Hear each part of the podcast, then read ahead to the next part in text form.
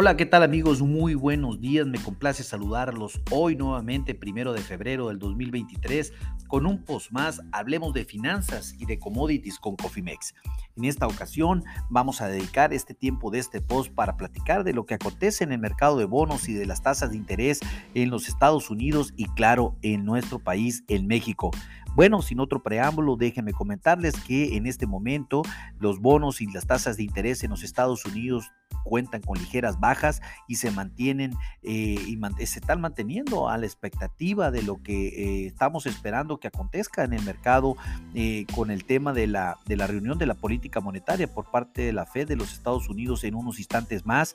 Vamos a conocer, el mercado pues, definitivamente está esperando un incremento en, las, en, las, en la, su tasa de referencia de menos 25 puntos base para situarla en niveles de 4.75 al 5%. Bueno, eh, esperemos y vamos a tener esa información oportuna alrededor de las 13 horas hora del centro de la Ciudad de México. Por el momento los bonos a 10 años se encuentran a niveles de 3.49%, el bono 5 años se encuentra a niveles de 3.60% eh, y el bono 2 años se encuentra a niveles de 4.19%. Vamos a ver eh, lo que, cómo se comportan, sin embargo, pues esto definitivamente tendrá un incremento el día de hoy. Por la parte de los bonos y los rendimientos de, por parte de México, eh, se encuentran a la baja por primera vez en las últimas siete sesiones, en las siete jornadas. el bono DC24 baja 6 puntos base para situarse en 9.96%.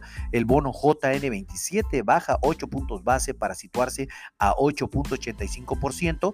Y el bono MY31 baja 5 puntos base para situarse en 8.66%. Les recuerdo que la próxima reunión por parte de Banjico también para revisión de política monetaria sucederá el próximo jueves 9 de febrero, en donde pues obviamente si la Fed sube 25 puntos base el día de hoy, tendremos seguramente un incremento similar por parte de Banjico eh, este próximo 9 para situar la tasa de referencia en 10.75%. Sin embargo, hemos visto que en, en el caso de México, a diferencia de Estados Unidos, la primer quincena la inflación se disparó eh, por encima, muy por encima de lo esperado por parte del mercado pensábamos que iba a continuar con esa tendencia bajista que habíamos experimentado desde diciembre, lo cual no sucedió así. Por lo tanto, el incremento de 50 puntos base en la tasa de referencia tiene una probabilidad ahorita del 52% algo que puede suceder sin lugar a dudas. Estén muy atentos,